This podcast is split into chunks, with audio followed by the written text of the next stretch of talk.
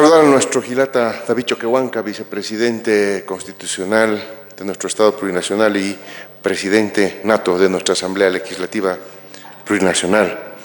Saludar a nuestro hermano Rogelio Maita, ministro de Relaciones Exteriores, al hermano Iván Lima, ministro de Justicia y Transparencia Institucional.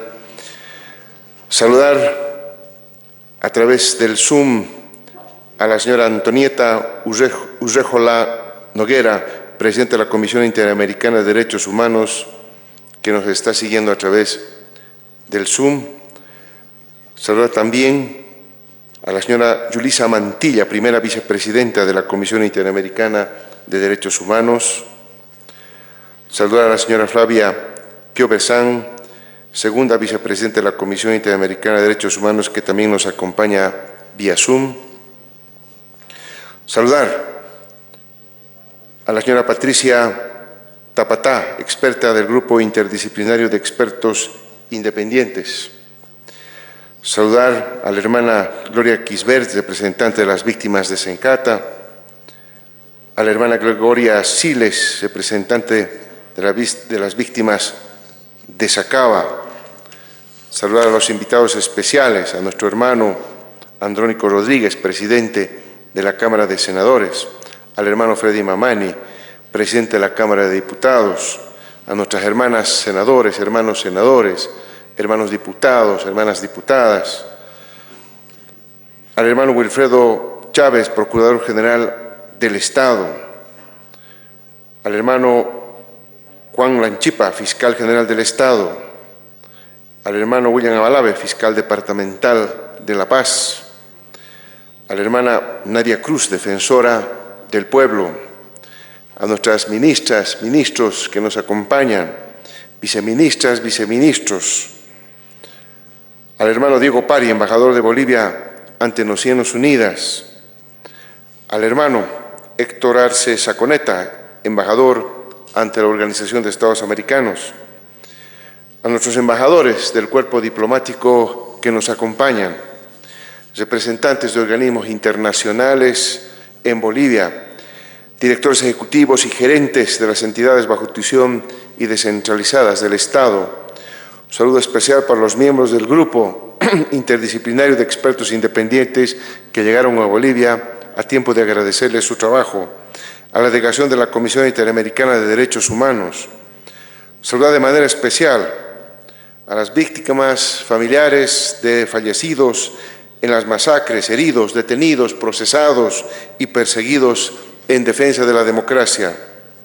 Un saludo cordial a nuestras exdiputadas, Lidia Patti, que nos acompaña, a nuestra hermana Sonia Brito, que también nos acompaña, a los representantes de las organizaciones sociales que hoy nos acompañan en este tan importante evento, al pueblo de Bolivia, a la prensa a través de nuestros medios de comunicación,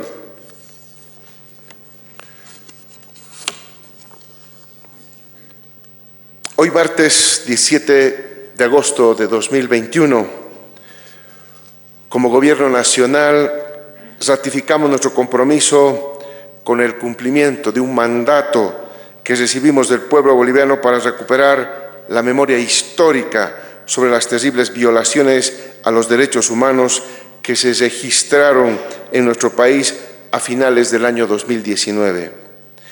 Establecer la verdad sobre los, sobre los hechos sucedidos y buscar justicia para reconstruir nuestra sociedad con democracia intercultural, inclusión y respeto recíproco.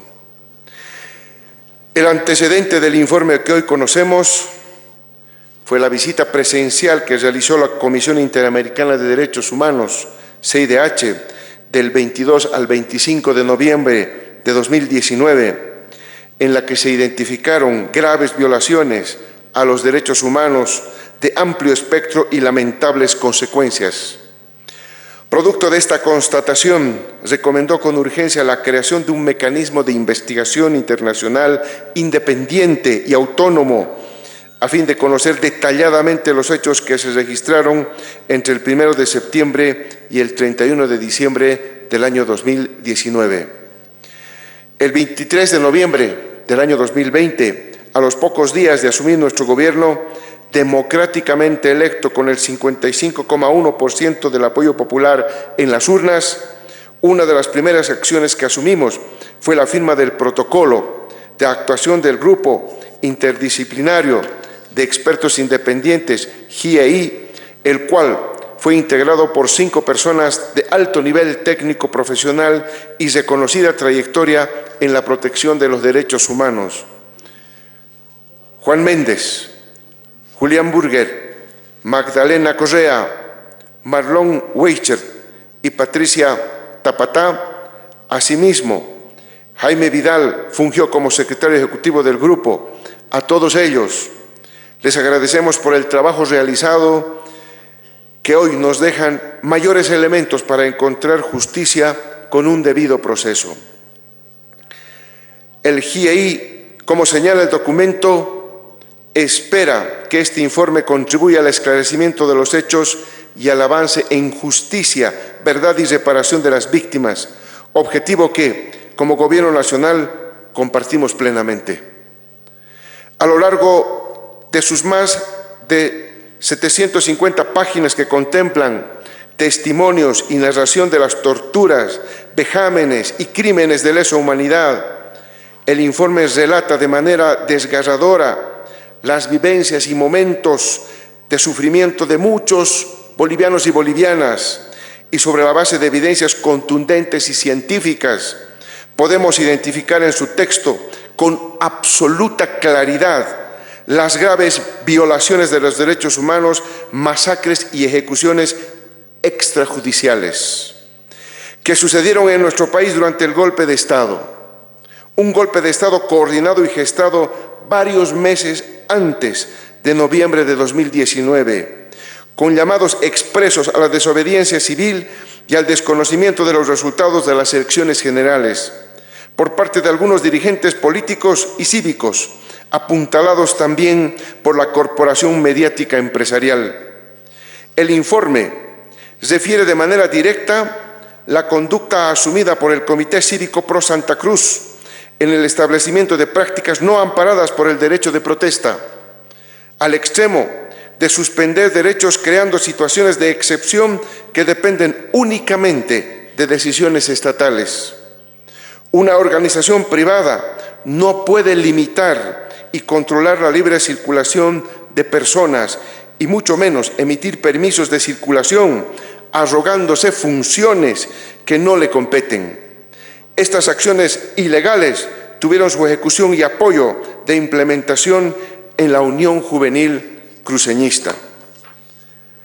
Respecto a la ruptura constitucional, después de 37 años de, de construcción democrática, el informe establece claramente lo que señala nuestra Constitución Política del Estado con relación a la sucesión presidencial e indica de manera textual que una reunión del 12 de noviembre de 2019 en el Senado, sin el quórum previsto en el reglamento, Yanine Áñez se proclamó como presidenta de la Cámara de Senadores y luego también sin el quórum requerido en el recinto de la Asamblea Legislativa Plurinacional, Áñez se declaró presidenta interina del Estado.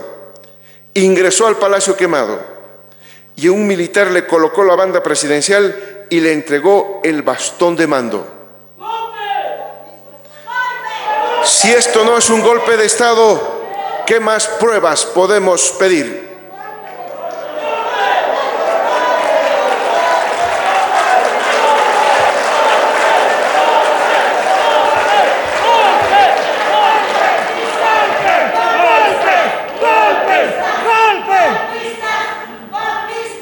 ¿Qué pasó después de esta autoproclamación contraria a la constitución política del Estado, las leyes y los reglamentos legislativos?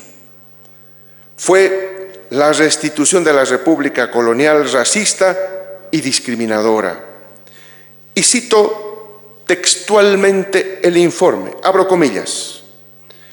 Los primeros mensajes de celebración de este acontecimiento tuvieron un alto contenido religioso y antiindigenista, acompañado de diversos actos de desprecio y repudio hacia la identidad indígena, representada en esos momentos por la huipala, lo que indignó a las personas que se autoidentifican como población indígena, originaria, campesina y comunitaria. Cierro comillas. Además, altos dirigentes de la administración de Áñez se pronunciaron prometiendo el escarmiento y anunciando una cacería de masistas a quienes sin prueba alguna se sindicaba de sediciosos, terroristas y o cómplices del terrorismo. En este marco, una de las primeras acciones implementadas por el gobierno de facto de Yanine Áñez fue la promulgación del Decreto Supremo 4078, que dio vía libre a las Fuerzas Armadas para reprimir al pueblo boliviano con total impunidad. Claramente había una decisión de matar, y cito el informe de manera textual, abro comillas, desde su publicación, organismos internacionales y organizaciones de la sociedad civil manifestaron su preocupación por el contenido del decreto. Al respecto, la CIDH manifestó, el decreto pretende eximir de responsabilidad penal al personal de las Fuerzas Armadas que participa de los operativos para el restablecimiento y estabilidad del orden interno desconociendo los estándares internacionales de derechos humanos y estimulando la represión violenta.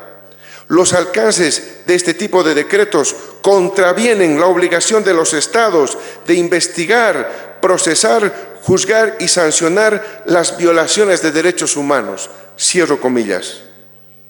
Producto de todas las acciones violentas, violatorias más bien, de los derechos humanos en este periodo, 38 hermanos bolivianos, probablemente en el mejor momento de sus vidas, recibieron disparos y fueron masacrados.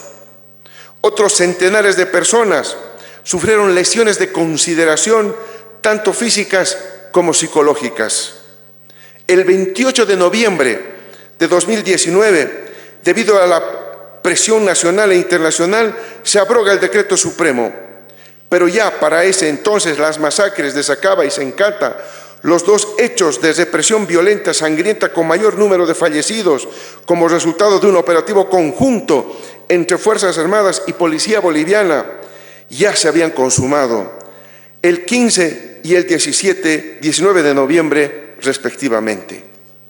Hoy, en este auditorio del Banco Central de Bolivia, honramos la memoria de todas las víctimas mortales durante este funesto periodo. Y aunque los culpables nunca lo hicieron, a nombre del Estado Plurinacional de Bolivia, les pedimos perdón y acompañamos el dolor de sus familias.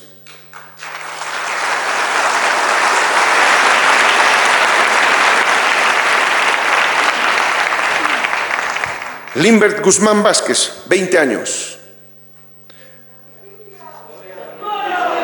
Beltrán Paulino Condori Aruni, 23 años. Percy Romer Conder Noguera, 31 años. Mario Salvatierra Herrera, 54 años. Marcelo Ricardo Terraza Selene, 48 años. Silverio Condori, 57 años. Filemón Soria Díaz, 45 años. Miguel Ledesma González, 24 años.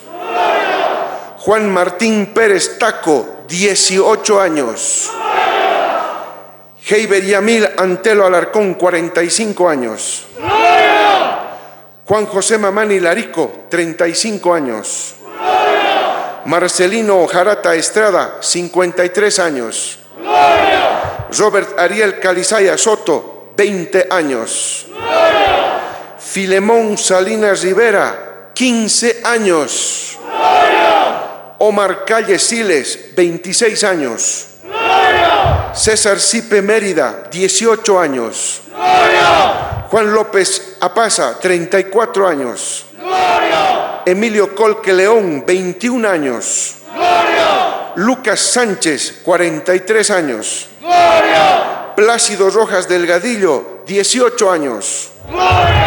Armando Carballo Escobar, 25 años. Marcos Vargas Martínez, 25 años.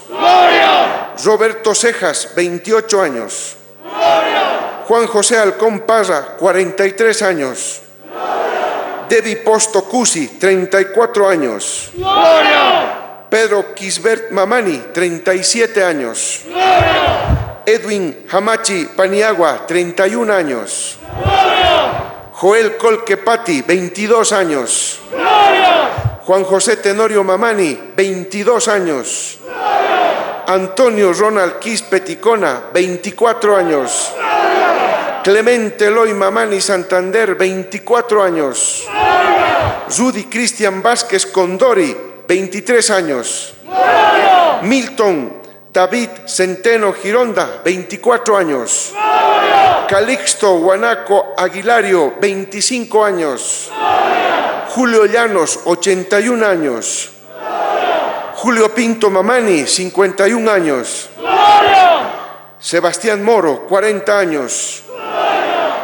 Y Roger González. Pido para todos ellos un minuto de silencio.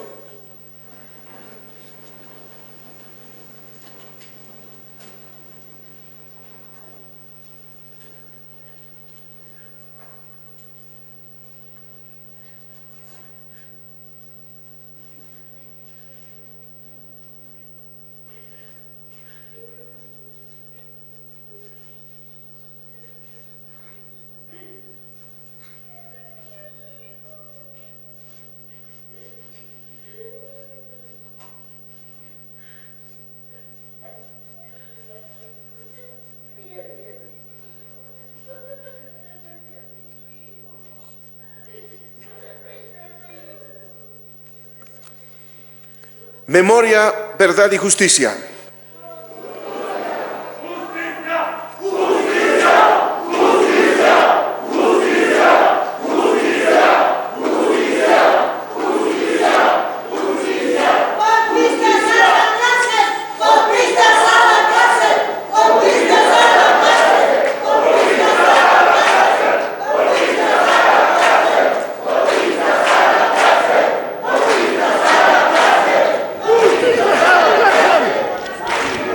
No puedo dejar de mencionar y referirme con angustia a lo que también el informe establece claramente en la masacre de Sacaba, que existieron ejecuciones sumarias. Quiero repetir esto. Existieron ejecuciones sumarias. Y cito textualmente el informe, comillas. Como resultado, Hubo una masacre con 10 civiles muertos y cerca de un centenar de personas heridas. Las pruebas indican, además, una mayor probabilidad de que las fuerzas policiales y militares del Estado actuaron con la intencionalidad de matar a las personas en la protesta, aunque estuviesen en fuga. Las lesiones que causaron las muertes permiten inferir que se debieron a proyectil de alta velocidad fusil. En los términos de la jurisprudencia de la Corte de la IDH, se podría, en este caso, calificar las muertes como ejecuciones sumarias. Cierro comillas. Nunca en todos estos años de democracia hemos vivido semejante atrocidad, un inhumano desprecio por la vida también la investigación demostró que no se encontró ninguna evidencia que respalde esa teoría infame de que los manifestantes de Sencata pretendían hacer volar la planta de gas en el alto. Esta mentira, que lamentablemente fue ampliamente difundida en medios de comunicación, sirvió de justificación para masacrar a jóvenes alteños y dejar casi un centenar de heridos de bala. De igual manera, sirvió para estigmatizar al pueblo alteño, en particular a las vecinas y vecinos de Sencata, como lo expresa el siguiente testimonio. Abro comillas. Me detuvieron y me preguntaron de dónde era, que mostrara mi carnet Solo por ser desencata me llamaron masista, asesino. Después me golpearon, me amarraron de manos y pies. Los vecinos me pateaban e insultaban. Después tuve que esperar varias horas ahí para llamar, para que me llamaran, para que llamaran a la policía. Mientras esperaba, me amarraron a una especie de poste y me llevaban fuego y me decían que me querían quemar. La gente me arrojaba basura, me golpeaba con palos y me insultaba. La información recopilada por el GIEI revela que agentes policiales no solamente dejaron de actuar para prevenir y evitar la ocurrencia de estas conductas, sino que además fueron partícipes e incluso estimularon que particulares privaran ilegalmente a otros ciudadanos de su libertad y los agredieran. En algunos casos, la información recabada refiere que policías estaban mezclados entre las y los civiles. Cierro comillas. Las adhesiones políticas fueron racializadas y en momentos trascendentes fueron usadas como factor de exclusión de los espacios institucionales.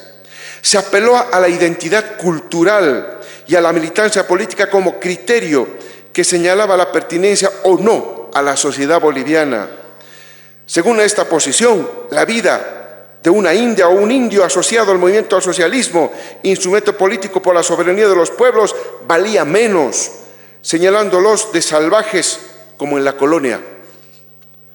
Por otro lado, grupos irregulares protagonizaron actos de violencia, discriminación y racismo extremo. Atacaron temerariamente a niños, mujeres e indígenas. Destruyeron bienes públicos y privados ante la pasividad deliberada de la policía boliviana, que se amotinó y se unió a este tipo de vulneraciones a los derechos humanos. Tal es el caso señalado en el informe sobre la organización de la resistencia juvenil Cochala, estructurada desde el principio de los bloqueos con un grupo de choque y que paulatinamente asumió tareas parapoliciales, adoptando una estrategia de intimidación y agresión a personas identificadas como masistas, incluyendo a mujeres, fundamentalmente de pollera. El GIEI tuvo acceso a abundante información audiovisual, donde se puede observar a personas con distintivos de la resistencia juvenil cochala ejecutando actos de violencia, racismo y discriminación en contra de civiles. Se destaca que si bien el racismo y la discriminación constituyen un problema estructural de la sociedad boliviana, las prácticas de este grupo fueron especialmente violentas, racistas y discriminatorias se vulneró sistemáticamente el derecho a la presunción de inocencia. Detuvieron, procesaron y encarcelaron a personas incluso por publicaciones en redes sociales, por prestar auxilio a otras, por brindar asistencia médica, por su vestimenta, apariencia o rasgos faciales. La persecución procesamiento y encarcelamiento de personas inocentes se convirtió en un hecho cotidiano y normal. El abuso y la soberbia fueron las reglas de comportamiento para intimidar y acallar a bolivianas y bolivianos. Por ejemplo, los casos de Patricia Arce Guzmán, torturada, vejada y arrastrada por las calles. Patricia Hermosa, ilegalmente aprendida, incomunicada y aislada lo que derivó en la pérdida de la vida que se gestaba en su vientre. En el caso de Patricia Arce, el informe registra su testimonio. Comillas. Fue interceptada por un grupo de personas que inmediatamente comenzó a golpearla con palos y a insultarla. Perdió el conocimiento, pero sus agresores le echaron agua para reanimarla. Arce escuchó que la acusaban de mandar a los mineros a matar personas en los forcejeos le robaron el teléfono celular, y perdió sus zapatos. Fue entonces obligada a caminar descalza hacia Quillacollo por la avenida Blanco Galindo, mientras era agredida constantemente. Patricia Arce relató al GIEI que mientras la llevaban de manera forzada hacia Guayculi, la policía estaba ahí. Pensó que la iban a rescatar, pero vio a los funcionarios de la policía conversando como si fueran amigos con los de la resistencia. Casi llegando a Quillacollo, apareció una mujer que se acercó, la golpeó con unos palos con clavos y le cortó el cabello. Mientras estos hechos sucedían, varias personas sacaron fotografías y videos que circularon por redes sociales. Las agresiones continuaron. Ahí me hacían caminar por los vidrios y vieron que mis pies estaban sangrando y me punzaban con palos que tenían como clavos ahí. Y todo, en todo mi cuerpo, me empezaron a pegar. Y vino otra mujer y me hicieron parar y otra vez me cortó el cabello más corto. Me echaron pintura roja y otros pedían que me prendan fuego porque ya me habían echado con gasolina. Durante todo el trayecto fue amenazada de muerte. Le decían que la iban a quemar. En Guayculi le echaron pintura y orines sobre el cuerpo y volvió a recibir patadas. Un hombre la agarró del cuello, le decía que le iban a matar a menos que renunciara a su cargo y hablar en contra del presidente y del proceso de cambio. La subieron a un promontorio de tierra para exhibirla. La agresión duró alrededor de tres horas. Cierro comillas. Muchas de nuestras hermanas, además de ser aprendidas ilegalmente, sufrieron violencia sexual y otros tipos de violencias por su condición de mujer. Fueron torturadas obligadas a desnudarse y padecieron vejaciones durante las detenciones por parte de las fuerzas represivas. La humillación, represión, el uso del lenguaje racista y sexista estuvo dirigido en contra de la población movilizada, en su mayoría indígena, obreras y obreros, campesinas y campesinos, como lo sucedido en Betanzos, Yapacaní, Montero, El Pedregal, Sacaba y Sencata. De igual manera, el informe del GIEI nos dice que la policía boliviana y las Fuerzas Armadas asumieron conductas que contribuyeron al aumento de la violencia y a la violación de los derechos humanos. Cito nuevamente textualmente el informe, abro comillas. El GIEI evalúa que las Fuerzas Armadas y la policía fueron responsables por graves violaciones de los derechos humanos las fuerzas estatales actuaron en violación de su obligación de respetar y proteger los derechos y las libertades consagradas en la Convención Americana sobre Derechos Humanos y otras normas imperativas del derecho internacional de los derechos humanos. Cierro comillas. Asimismo, con relación a las declaraciones de los comandantes de la Policía Boliviana y las Fuerzas Armadas respecto a la sugerencia de denuncia al expresidente Evo Morales, abro comillas, textual, el GIEI considera oportuno destacar que las fuerzas militares y policiales tienen en cualquier país responsabilidades democráticas del más alto nivel. Las circunstancias de que esas instituciones ejercen directamente el monopolio del uso de las fuerzas en nombre del Estado y de la sociedad, o sea, que han recibido la atribución exclusiva de practicar actos violentos en defensa del orden y de la legalidad, hace estrictamente necesario que se subordinen y sean controladas por el poder civil. Asimismo, debe entenderse que debido al potencial desestabilizador de las fuerzas militares y policiales, justamente por ser las únicas armadas y también por las amargas memorias sobre su actuación en el continente, sus regímenes jurídicos las distancian por completo de actos de naturaleza política y sobre todo de posturas que confronten o protejan personalmente a mandatorios civiles o a figuras de oposición. El GIEI evalúa, por tanto, que para garantizar el funcionamiento adecuado del Estado democrático, las instituciones militares o policiales no deben hacer sugerencias o recomendaciones de índole política a gobernantes, especialmente en tema tan delicado como la renuncia a funciones públicas, pues sus comandantes, más allá de no tener legitimidad para tales actos contribuyen a debilitar el respecto a la norma constitucional que define al poder civil como superior a las corporaciones que esos jefes lideran.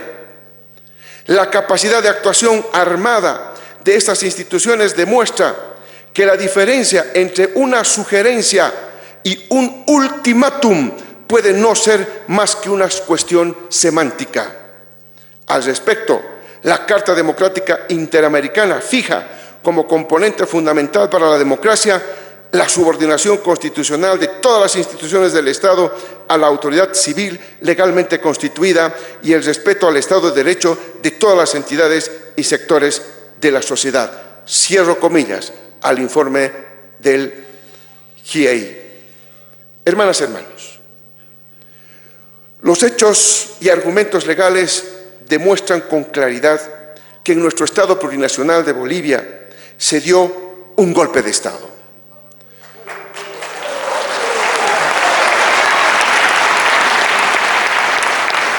¡Sanción para los golpistas! Que hubo graves violaciones a los derechos humanos, que, que se perpetraron masacres y ejecuciones extrajudiciales por parte del gobierno de facto.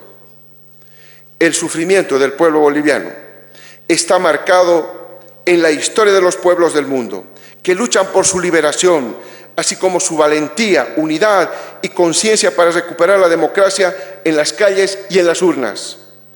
Y en este informe, que debe servir para que lo sucedido en nuestra amada patria no se repita nunca más en nuestro país ni en ningún otro país de la región o en ninguna parte del mundo. Nuestra defensa de la democracia, de los derechos humanos, de la vida y de la paz social serán permanentes en todos los espacios, tanto nacionales como internacionales.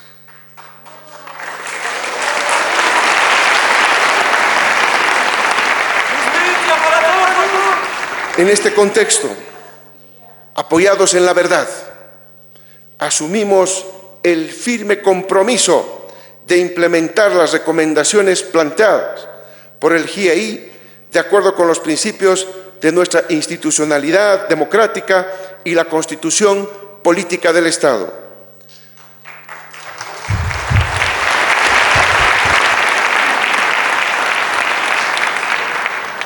Anunciamos al pueblo boliviano que según las recomendaciones planteadas, derogaremos el decreto supremo 4461 estableceremos una comisión del más alto nivel para avanzar en el censo de las víctimas y su correspondiente reparación integral.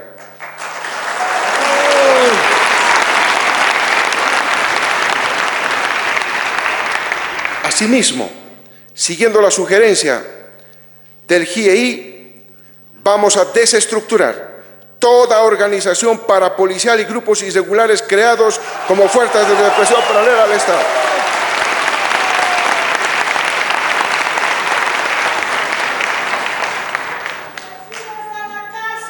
Instamos al Ministerio Público a implementar las acciones que se recomiendan en el presente documento.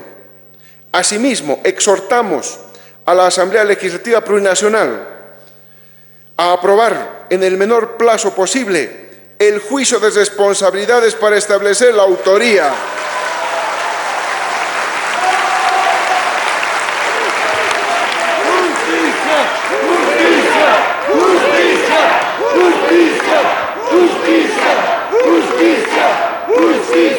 responsabilidades y sanciones de estas graves violaciones de derechos humanos. La historia hoy nos convoca a todas y todos a estar a la altura de las circunstancias para que se haga justicia. Y esperemos que todas las fuerzas políticas asuman esta responsabilidad que se traduce en un compromiso con nuestra democracia. Las naciones fuertes y dignas siempre se han edificado sobre el aprendizaje de las grandes lecciones que dejan las tragedias y desgracias vividas, construyendo colectivamente la paz social a través de procesos integrales de justicia. En nuestro país, La historia nos señala la presencia de una fuerte tendencia a olvidar los hechos luctuosos que nos han marcado, algo como una resignación a vivir en impunidad constante con relación a las grandes violaciones de derechos humanos.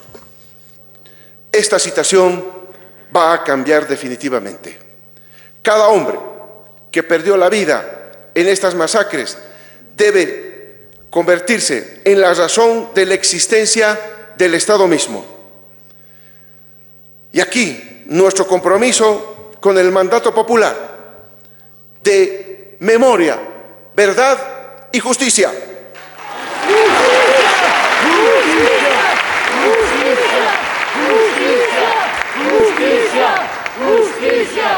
Que a la luz del derecho, la razón y el debido proceso sobre el contenido de la investigación del GIEI Bolivia, cuyo trabajo concluye hoy con la entrega de este informe y que genera más luces para el esclarecimiento definitivo de los hechos, será alcanzada plenamente por el pueblo boliviano.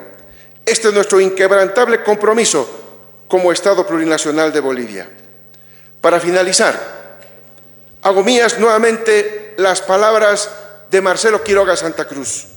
No es el odio el que impulsa nuestros actos, sino una pasión por la justicia que hemos dado cuenta a lo largo de nuestra vida. Muchas gracias.